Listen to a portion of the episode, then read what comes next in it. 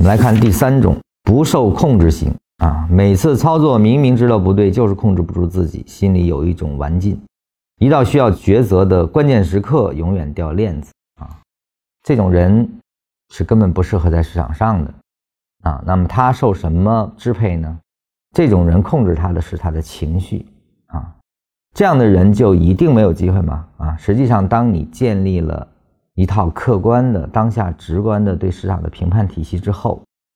你知道哪里进哪里出的时候啊，你只有在这个情况下，你才可以让你的不受控制表露出来啊。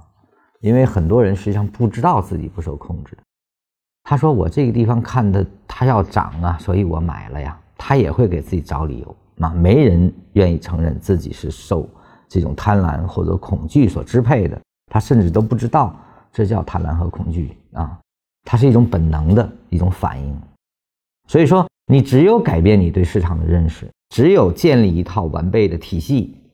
当不该买的时候，你是明明知道不该买，你还去买的时候，这个时候你就应该知道了，你是靠情绪控制了你，而不是技战术让你触发你的交易。啊，那么这样的朋友呢，他一般是分两种情况第一种呢，就是通过自身的克制啊，比如说有外力的风控人员的管理啊，可能会得到一定的抑制。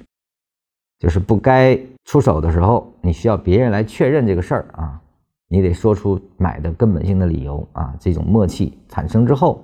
哎，人家知道你这样是按技战术来的，符不符合技战术定义啊？这是一种控制可能啊。第二种呢，就是通过自己的从感性认识变成一种真正理性的交易，就是当下直观下的交易啊。如果这两点都不具备，迎接你的最终结果就是退出啊，你就没必要在这空耗了，因为这个市场对你来说